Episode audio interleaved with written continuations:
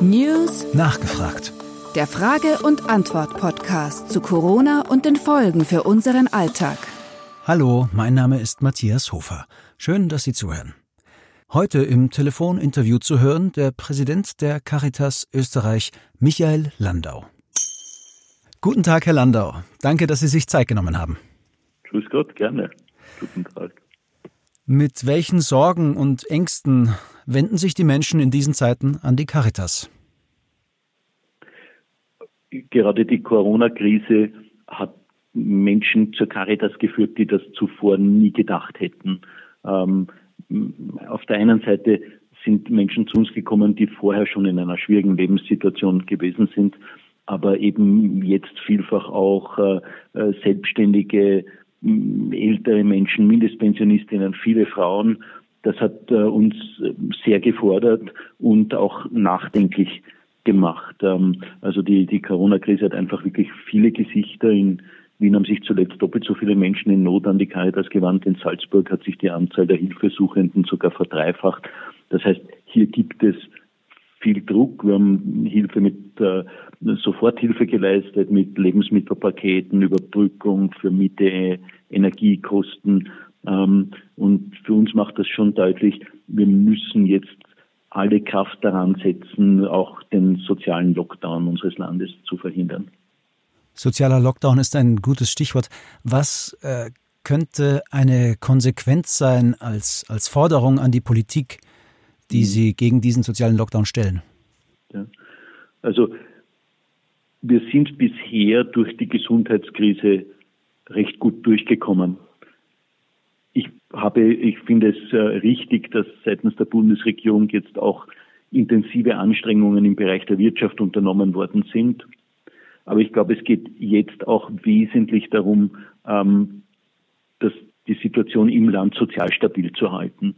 Ähm, das heißt, äh, äh, zum ersten, wer die Statistik des AMS vor Augen hat, weiß, es bleibt hier noch viel zu tun. Und so wie wir bei der Infektion gesagt haben, es gilt, die Kurve abzuflachen, flach zu halten, ist es auch bei der Arbeitslosigkeit. Das heißt, ähm, äh, diese Botschaft flattende Curve, alle Kraft dran setzen, dass die Menschen, die jetzt in Arbeitslosigkeit sind, nicht in dieser Arbeitslosigkeit bleiben. Der Kampf gegen Arbeitslosigkeit, Langzeitarbeitslosigkeit ist ein entscheidendes Element hier das AMS auch entsprechend zu stärken, die aktive Arbeitsmarktpolitik auszubauen. Das ist eine wesentliche Säule. Und ich glaube, es geht dann darüber hinaus noch darum zu sagen, was müssen wir denn tun, damit der Sozialstaat, der sich jetzt in dieser Krise auch bewährt hat, damit dieser Sozialstaat weiter gestärkt bleibt. Und ich glaube, das sind drei Punkte, die eine rasche Hilfe darstellen. Zum ersten eine Erhöhung der Ausgleichszulage auf 1000 Euro. Das mhm. würde etwa Mindestpensionistinnen und Mindestpensionisten helfen. Das wäre sehr rasch wirksam und mit vergleichsweise wenig Kosten. Ich glaube, ein zweites Thema ist die Erhöhung der Nettoersatzrate beim Arbeitslosengeld, der Notstandshilfe, um das Abrutschen vieler Menschen in Armut zu vermeiden. Ähm, und ein dritter Punkt, ich hoffe, dass die äh, vor geraumer Zeit äh, beschlossene ähm, Änderung äh, Aufhebung der Mindestsicherung, die ja vom Verfassungsgerichtshof zum Teil wieder gekippt worden ist, das Sozialhilfe neu, dass mhm. hier die Bundesregierung jetzt die Zeit nützt, um, um wieder zu einer funktionierenden Mindestsicherung zurückzukehren, das Sozialhilfegrundgesetz nochmal zu überarbeiten. Ähm, ich glaube, da muss Ausgangspunkt die konkrete Not der betroffenen Menschen sein, etwa kinderreicher Familien, etwa Alleinerzieherinnen. Und äh, äh, ich glaube, darüber hinaus halte ich es aber für wesentlich auch eine Reihe von Themen, die mittelfristig, langfristig anstehen, nicht aus dem Blick zu verlieren, etwa ähm, das Thema der Pflege. Ich bin sehr froh, dass die Bundesregierung angekündigt hat, dieses Thema im Herbst an, anzugehen, etwa den Zugang zur Bildung für alle Kinder, die Fragen der Digitalisierung, auch des besseren Klimaschutzes. Das heißt, es gibt eine ganze Reihe von Themen, die wichtig sein werden, auch etwa der leistbare Wohnraum, ähm, damit wir das Soziale im Land stabil halten. Ich glaube, es braucht auch so etwas wie eine Sozialmilliarde für die Schwächsten, einfach als Ausdruck dafür, dass eine zukunftstaugliche Gesellschaft aufmerksam sein muss an den Rändern, dort wo es für Menschen brüchig wird. Die Caritas setzt sich ja mit ihren Mitarbeitern für die Schwächsten der Schwachen ein. Und äh, da habe ich eine Frage bezüglich Ihren Pflegeheimen. Im Pflegeheim St. Barbara in Wien-Liesing, das von der Caritas betrieben wird, starben auch Menschen an Covid-19. Äh, werden denn Caritas-Mitarbeiter eigentlich regelmäßig getestet? Selbstverständlich. Also selbstverständlich testen wir regelmäßig dort auch in ganz enger Absprache und guter Zusammenarbeit mit den Behörden, mit der Stadt Wien. Ähm, und ich glaube, es hat sich ja gezeigt, äh, und das gilt jetzt nicht nur für einzelne Trägerorganisationen, sondern für das Land, für die Republik insgesamt. Äh, wir müssen auch im Bereich der Krisenvorbereitung noch ein ganzes Stück zulegen. Es war ja am Anfang der Krise etwas schwierig, zu entsprechender Schutzkleidung zu kommen, zu entsprechenden Ausrüstungen zu kommen. Hier hoffe ich, dass die Republik ein Stück daraus lernt. Und ähm, was wir auch sehen, äh, es ist die, der Ausbau der mobilen Betreuung und Pflege eins der Vorhaben, für die wir uns seit geraumer Zeit einsetzen. Mhm. Auch etwas, das, äh, das da in die richtige Richtung geht. Ähm, also ich glaube, wir müssen die vor uns liegende Zeit rasch nutzen, um die Pflege insgesamt zukunftstauglich zu gestalten. Konkret bedeutet das, pflegebedürftige Menschen selbst besser zu unterstützen, die Angehörigen zu entlasten und den Pflegeberuf stärker äh, als bisher wertzuschätzen. Und, äh, und da ist vielleicht gerade auch, weil Sie die Situation der stationären Pflege angesprochen haben, ein wichtiges Thema, das jetzt sichtbar geworden ist. Ähm, Einsamkeit war schon vor der Corona-Krise ein Thema, aber eben oft verdrängt, versteckt. Das ist jetzt ein Stück weit sichtbar geworden. Ich würde mir sehr stark wünschen, dass wir einen Pakt gegen die Einsamkeit schließen, so wie andere Länder auch, dass wir sagen, das ist eine Aufgabe, die wir nur gemeinsam angehen können, aber auch angehen müssen, weil es eine versteckte Not und ein verstecktes Leid für sehr viele Menschen ist. Sie haben es vorher angesprochen, die Wertschätzung für Pflegekräfte. Ist das etwas, äh, woran äh, nur jetzt die Träger wie Caritas arbeiten können oder sollen? Oder ist das nicht auch eine gesamtgesellschaftliche politische Aufgabe? Also ich glaube, dass sehr viele Menschen in dieser Krise gespürt haben, wer sind denn die Systemerhalter? Und das sind sehr oft Menschen aus Berufsgruppen gewesen, die bisher kaum in den Blick genommen worden sind, wo es um Menschen in den, in den Supermärkten geht, wo es um Menschen in der Betreuung und Pflege geht, auch in den, in den verschiedenen Dienstleistungen, dass einfach die jetzt da waren, sodass das Ganze funktioniert hat. Und ich glaube, da ein Stück weit gesellschaftlich umzugehen, das, umzudenken, was sind denn die Aufgaben, die tatsächlich wichtig sind für ein funktionierendes Gemeinwesen, äh, da ein Stück weit gesellschaftlich umzugehen, ist, glaube ich, eine Chance und eine Aufgabe im Sinne des Lernens aus der Krise. Es gab oder es gibt ja die Hoffnung, dass sich unsere Gesellschaft aufgrund der Krise wandelt, vielleicht zum Besseren wandelt. Haben Sie diese Hoffnung denn auch?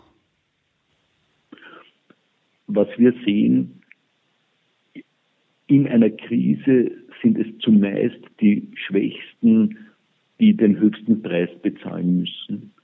Wir sollten hier aus den Erfahrungen der Vergangenheit lernen und jetzt bei der Covid-Krise klüger sein, als wir es etwa 2008, 2009 gewesen sind.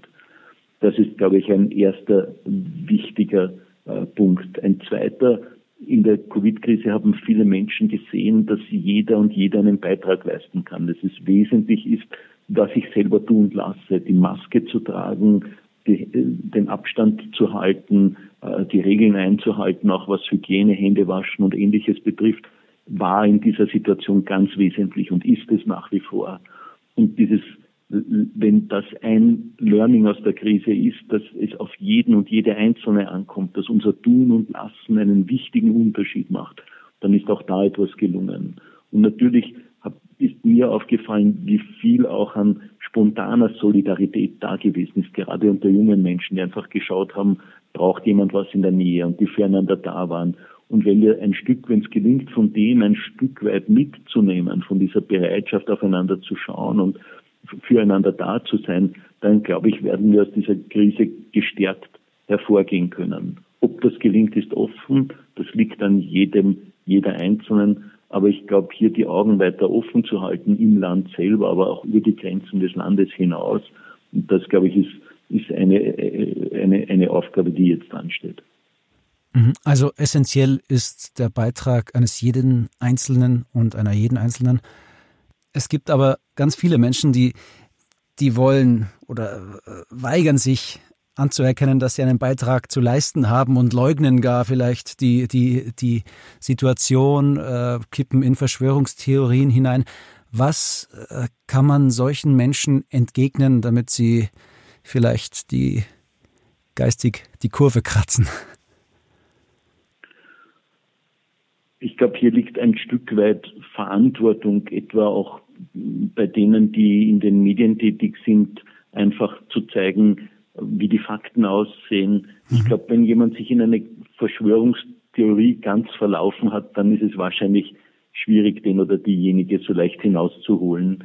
Aber ich glaube, dass, äh, dass äh, Menschen durchaus äh, bereit sind, hinzuhören. Ich habe den, den Eindruck, dass, dass da durchaus viel guter Wille da ist. Ich würde würde ein, da nicht, nicht überschätzen wollen. Ja, es gibt Einzelne, die ein Stück weit da dagegen arbeiten, aber ich glaube, äh, in Summe hat unser Land da einen, einen guten Grundwasserspiegel der, der Nächstenliebe auf der einen Seite und, äh, und je deutlicher etwa auch eine Regierung macht, dass sie auf Expertinnen und Experten hört, dass sie einen evidenzbasierten Zugang pflegt, dass sie klar macht, nach welchen Kriterien sie entscheidet, je deutlicher das gelingt, umso mehr, glaube ich, gelingt es auch, dass die Menschen mitgehen und mitgenommen werden.